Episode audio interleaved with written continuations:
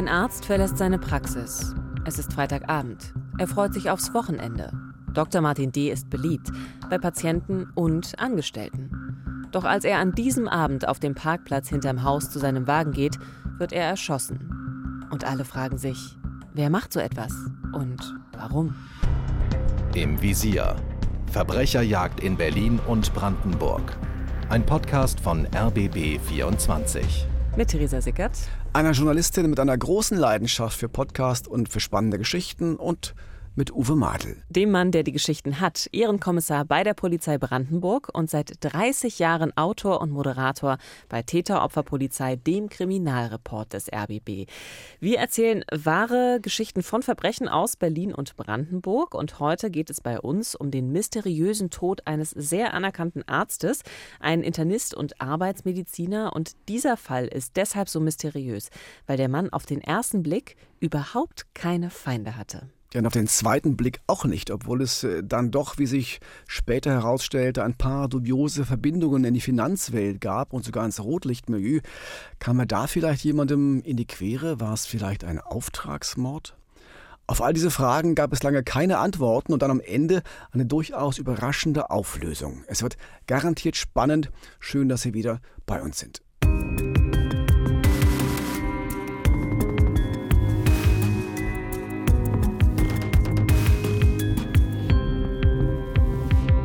Es ist Abend, kurz vor halb acht, ein Freitag Mitte Januar 2018. Das Grau des Wintertages hat längst der Dunkelheit Platz gemacht. Büros, Praxen und Geschäfte in der Malteserstraße im Süden Berlins sind geschlossen.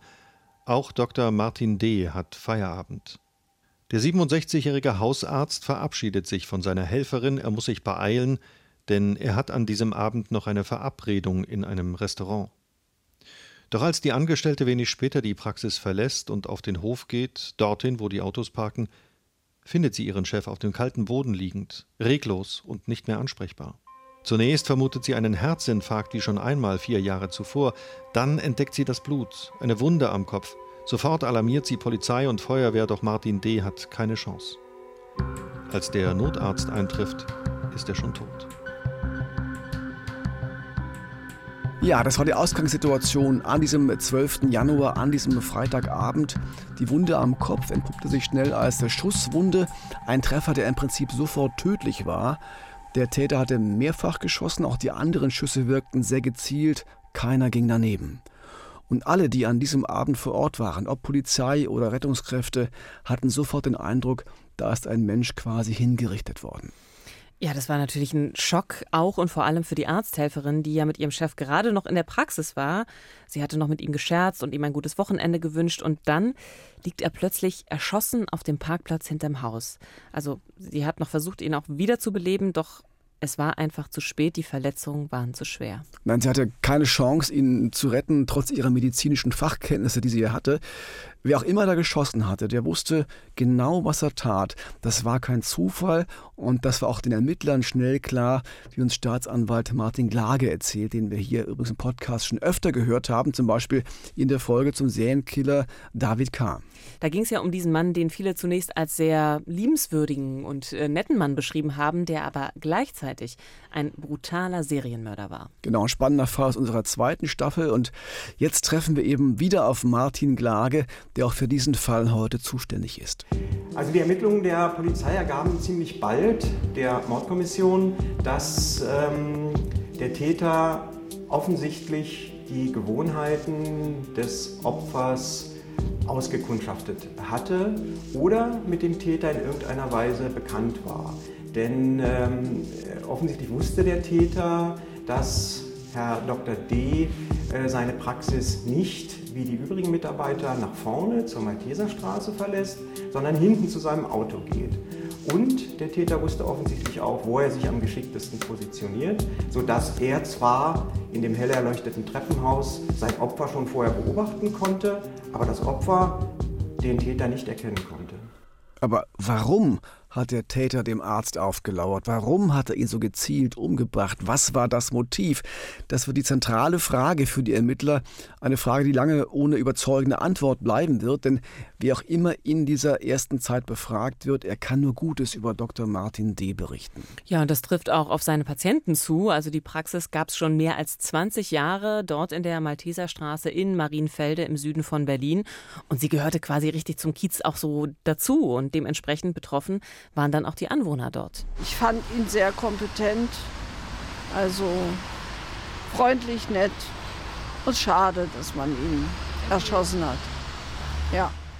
Von Anfang, wie er hier die Praxis übernommen hat, waren wir ihm seine Patienten und zu alle war er sehr nett und wir mögen. Alle haben mit ihm freundlich, er war ja nichts Schlechtes sagen. Das ist das, für uns ist das so ein Schock noch. Ja, dieser Mord hat viele Menschen im Kiez sehr verunsichert. Das ist eine eher beschauliche Gegend an Marienfelde im Süden Berlins und dass jetzt mitten im Wohngebiet ein Arzt erschossen wurde, ein Mann, den ganz viele kannten, das hat die Anwohner sehr beschäftigt. Hier war immer ruhig. Wir haben hier, hier war sowas nie passiert. Auf einmal sowas. Mein Gott, wir können gar nicht zu sich kommen. Das war schlecht.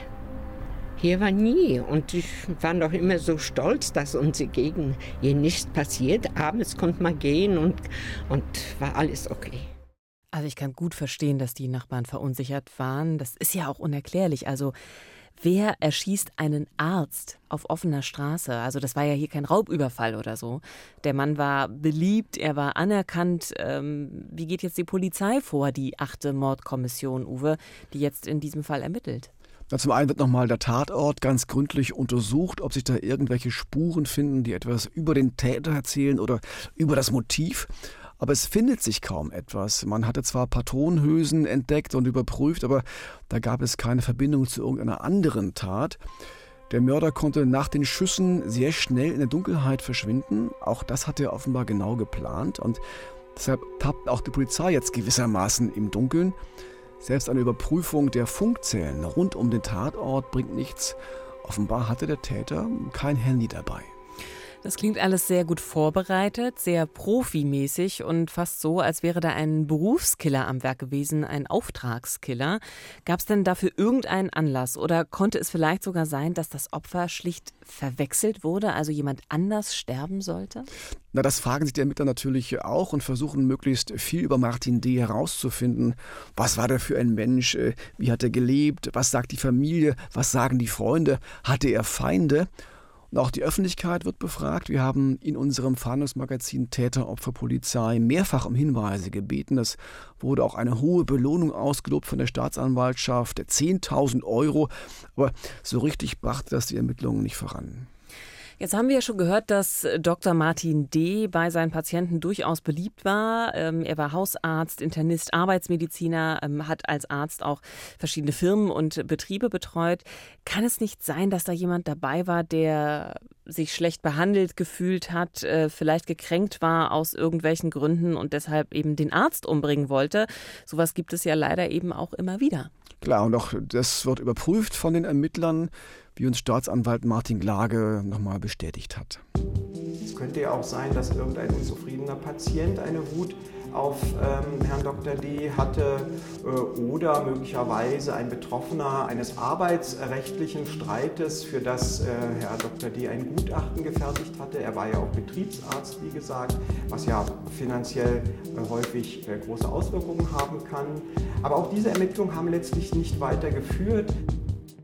Und eine Sache muss man hier noch ergänzen. Solche Ermittlungen im Patientenumfeld sind natürlich auch sehr schwierig, weil Patientenakten sind tabu. Schweigepflicht. Ja, mhm. da gilt die ärztliche Schweigepflicht äh, auch gegenüber Polizei und Staatsanwaltschaft. Das heißt, die Ermittler können nicht einfach in alten Akten stöbern und mal schauen, ob es da vielleicht ein Problem gab zwischen Arzt und Patient. Aber trotzdem scheint das am Ende eine kalte Spur zu sein.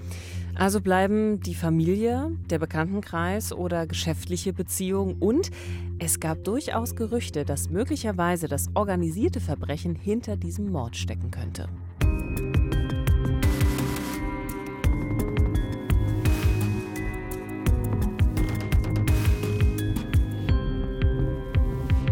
Im Januar 2018 wird der Mediziner Dr. Martin D. vor seiner Praxis in Berlin-Marienfelde erschossen. Die Fassungslosigkeit im Kiez ist groß, denn zunächst erscheint der Mord rätselhaft. Der Arzt ist beliebt, hat keine Feinde. Aber man muss sagen, je länger die Ermittlungen dauern, desto bunter und auch schillernder, vielleicht auch abgründiger wurde die Persönlichkeit dieses Dr. Martin D. Die weiteren Ermittlungen ergaben dann allerdings auch, dass er doch ein facettenreicherer Charakter war, als zunächst den Anschein hatte, denn ähm, er verfügte durchaus über Kontakte ins äh, Rotlichtmilieu, wie wir hinterher feststellten. Er hatte doch äh, eine Reihe von äh, außerehelichen Affären. Er verfügte über großes Immobilieneigentum, über das es auch immer mal wieder zu Streitigkeiten kam, erbrechtlicher Art innerhalb der Familie. Also je weiter die Ermittlungen voranschritten, desto mehr mögliche Motive kamen in den Fokus, ohne dass man nun wirklich sagen konnte, na das wäre jetzt ein Motiv, jemanden so kaltblütig abzuknallen. Ja, das berichtet uns Staatsanwalt Martin Glage. Und das klingt jetzt schon ganz anders, oder? Also, das ist ja ein ganzes Motivbündel, was sich da so nach und nach offenbart. Also, Martin D. hatte auch Kontakte in die Immobilienbranche nach Polen beispielsweise und auch Kontakte in die Schweiz. Und auch da ging es vermutlich um viel Geld. Aber der Staatsanwalt hat es gerade gesagt. Eine heiße Spur, die gibt es am Ende nicht. Nee, so richtig äh, können die Ermittler nichts finden und ähm, auch die Verbindung ins Rotlichtmilieu, was ja immer ganz abenteuerlich äh, klingt, die lassen sich relativ simpel erklären. Martin D. war offenbar immer wieder mal selbst Gast bei Prostituierten und er betreute auch Patientinnen und Patienten aus dem Bereich. Das heißt aber nicht, dass er da in krumme Geschäfte verwickelt war. Also bunt und schillernd ja, aber kriminell, da ließ sich nichts finden. Also ein Verbrechen im Milieu, das scheidet eher aus. Also, was jetzt nun, ne? Die Ermittlungen, die gehen nicht so richtig voran und das auch über Monate. Was noch bleibt, ist die persönliche Ebene, die Familie, das Umfeld. Denn auch dort finden die Ermittler mögliche Anhaltspunkte.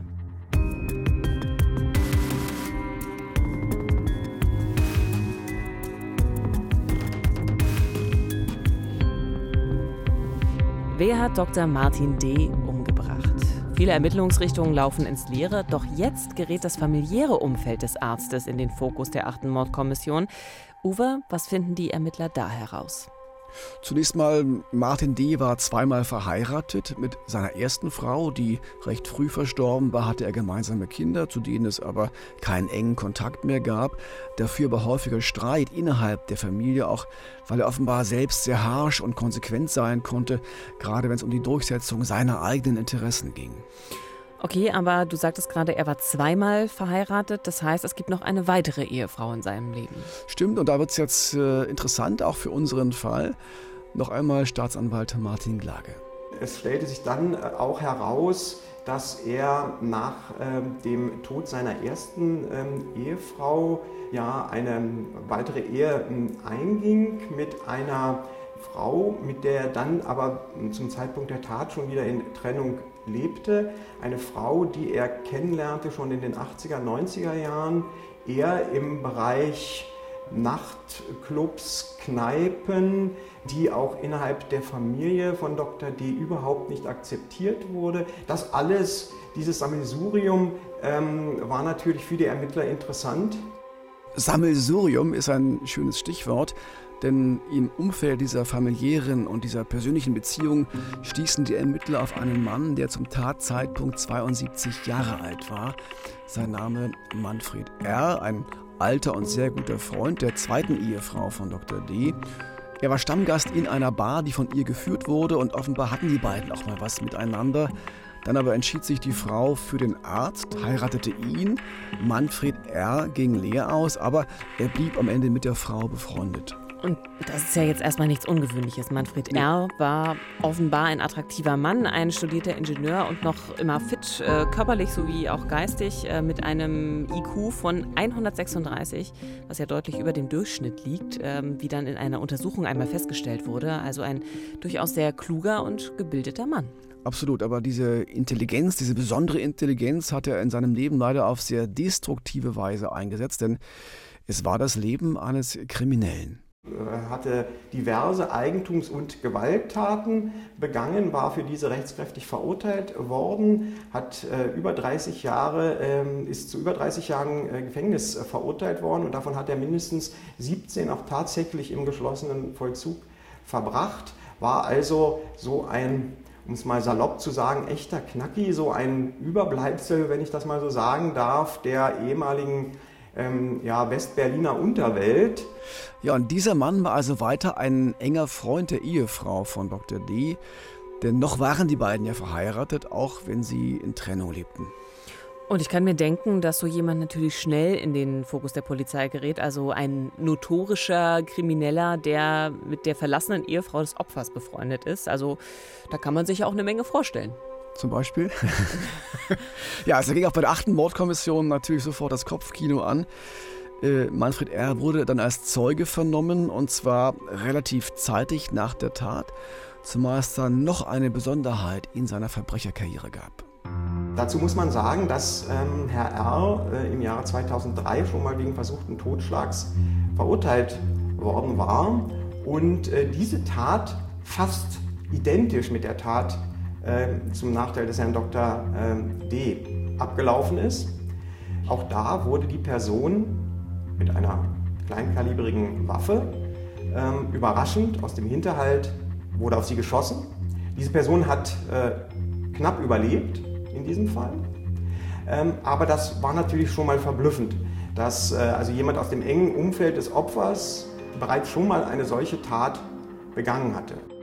Also das ist jetzt wirklich verdächtig. Manfred R. ist damals zu zehn Jahren Gefängnis verurteilt worden und trotz dieser langen Haftzeit hat offenbar auch diese Freundschaft zur Ehefrau von Martin D. gehalten. Also kann es vielleicht sein, dass er jetzt zum Auftragsmörder wurde, weil die Ehefrau beispielsweise noch eine Rechnung mit ihrem getrennten Mann offen hatte? Das würde ein Krimi-Autor jetzt vielleicht genau so schreiben, aber in der Realität, da sah es anders aus. Oder eine aus. Krimi-Autorin beim Podcast. Genau. Die noch Ehefrau von Dr. D. hatte mit dem Mord nichts zu tun. Im Gegenteil, sie war ihrem Mann emotional durchaus noch verbunden, was wiederum offenbar ein Problem für Manfred R. war. Aber warum? Also der Liebesromanautor, der oder, würde. Oder Autorin. Ja, der würde jetzt vielleicht sagen, ähm, hat er sich nach all den Jahren immer noch Hoffnung gemacht, äh, der Manfred R. Hoffnung vielleicht auf eine Beziehung mit seiner alten Liebe? Also da kommen wir der Wahrheit jetzt langsam so ein, ein bisschen näher. Genau. Das hat er auch in seiner Zeugenaussage angedeutet ähm, und das haben auch andere Zeugen bestätigt. Manfred R. war weiterhin in die Ehefrau von Dr. D. verliebt. Er wollte gern mit ihr zusammen sein, er wollte sie wieder für sich gewinnen und da gab es jetzt durch die Trennung des Paares für ihn natürlich eine neue, eine große Chance. Jetzt erhoffte er sich nun tatsächlich eine Liebesbeziehung mit äh, der Ehefrau des äh, Dr. D. eingehen zu können. Die wies ihn aber ab. Die sagte wieder, nein, sie hänge emotional an ihrem Mann immer noch und äh, er habe da keine Chance. Das hatte sie ihm bei verschiedenen Annäherungsversuchen vorher auch schon mitgeteilt, worüber er, wie sein Umfeld mitteilte, sehr gekränkt war. Das klingt jetzt wirklich nach einem Mordmotiv. Den Nebenbuhler aus dem Weg räumen, um dann endlich freie Bahn zu haben und das bei der kriminellen Vergangenheit. Ja, und er hat ja auch schon mal gezeigt, dass er aus dem Hinterhalt schießen kann, dass er keine Skrupel hat, einen Menschen zu töten, dass er Zugang zu Waffen hat. Also da passte ganz viel. Außerdem hatte er in der Vernehmung ein falsches Alibi angegeben. Der Polizei hatte erzählt, er sei zum Tatzeitpunkt in Berlin einkaufen gewesen, was sich nicht überprüfen ließ, aber der Ehefrau hatte er gesagt, er wäre in Polen gewesen. Ein klarer Widerspruch und in jedem Fall eine Lüge. Also entweder gegenüber der Polizei oder gegenüber der Ehefrau.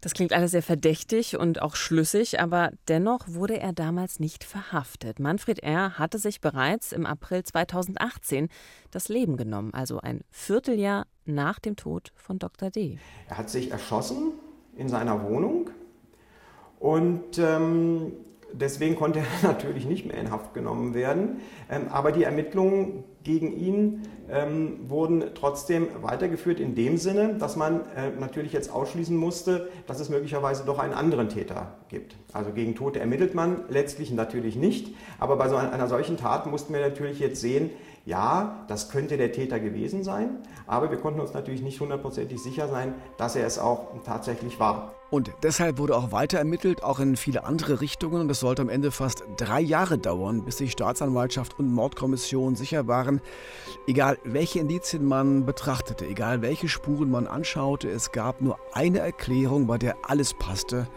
Der kaltblütige Killer war Manfred R.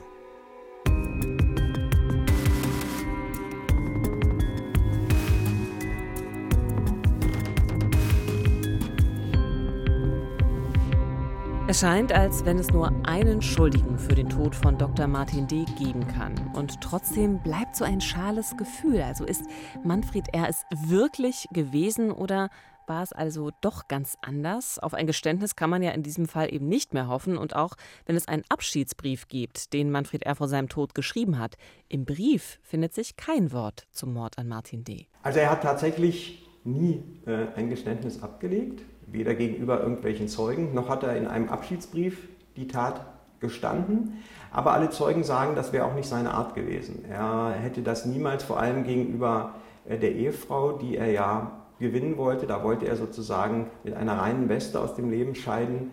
Und ähm, er wusste, wenn er zugibt, dass äh, er den geliebten Mann seiner Angebeteten umgebracht hätte, dass sie ihm das nie verziehen hätte. Und das wollte er wohl bis in den Tod hinein nicht. So nehmen wir das jedenfalls an. Ganz sicher sein kann man aber eben nicht. Und genau deshalb stellt sich mir eine Frage, Uwe. Kann ein Mord wirklich aufgeklärt werden, ohne dass am Ende ein Täter vor Gericht steht und ein Urteil fällt, das rechtskräftig wird? Also ein Fall, bei dem es keinen objektiven Sachbeweis gibt, eine DNA-Spur zum Beispiel, ein Fingerabdruck oder eben auch ein Geständnis, was ja hier nicht funktioniert.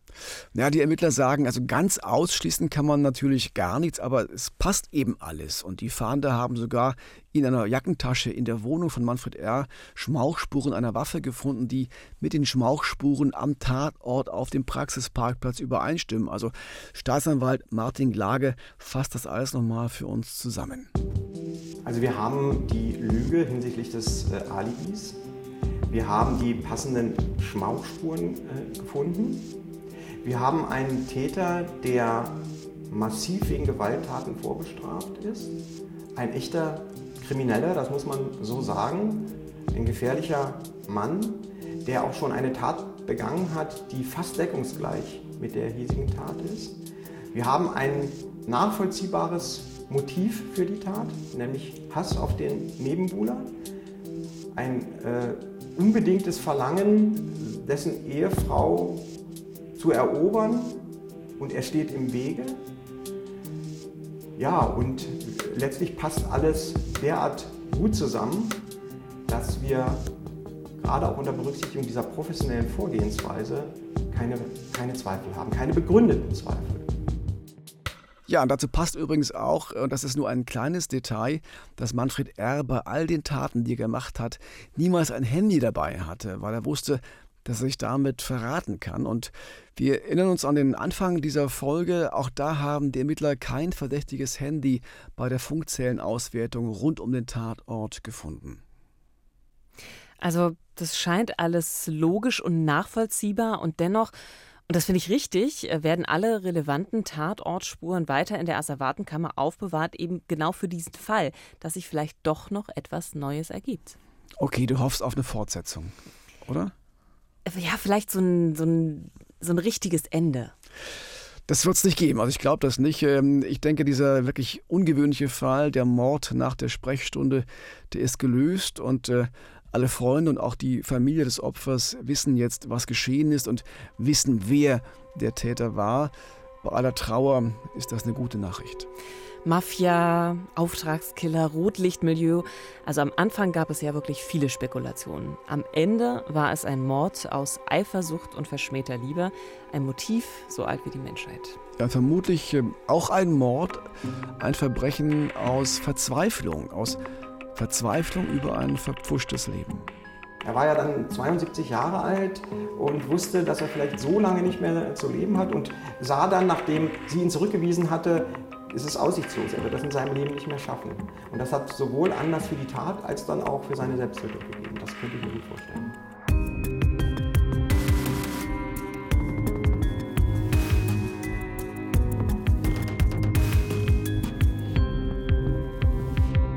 Vielen Dank fürs Zuhören. In zwei Wochen gibt es bei uns die nächste Folge mit einer sehr ungewöhnlichen Mordwaffe, einem Tresor. Das wird garantiert auch wieder spannend. Und wenn Sie so lange auf Ihre nächste True Crime Folge nicht warten wollen, haben wir jetzt noch eine ganz besondere Empfehlung für Sie. Zwar einen neuen Podcast der Kollegen vom NDR, Jack Gier frisst Schönheiten heißt der.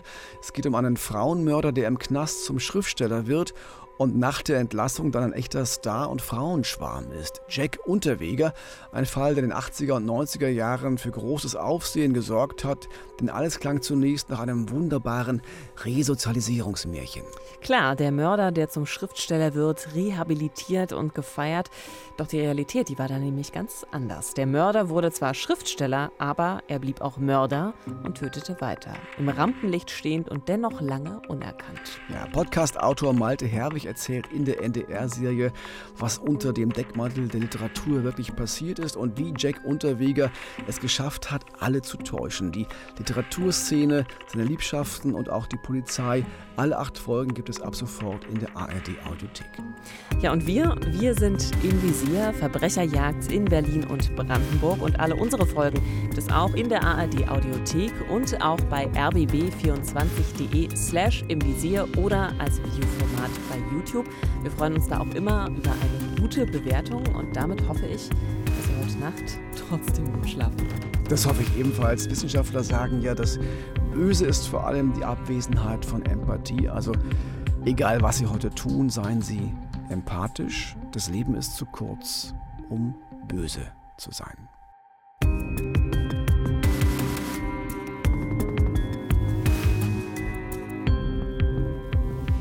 Im Visier. Verbrecherjagd in Berlin und Brandenburg ist eine Produktion des RBB. Moderation und Manuskript Theresa Sickert und Uwe Madel. Projektleitung Nina Siegers. Redaktion Silke Lessmann. Neue Folgen gibt es jeden zweiten Sonntag in der ARD Audiothek oder unter rbb24.de slash im Visier oder bei YouTube. Im Visier. Verbrecherjagd in Berlin und Brandenburg. Ein Podcast von RBB 24.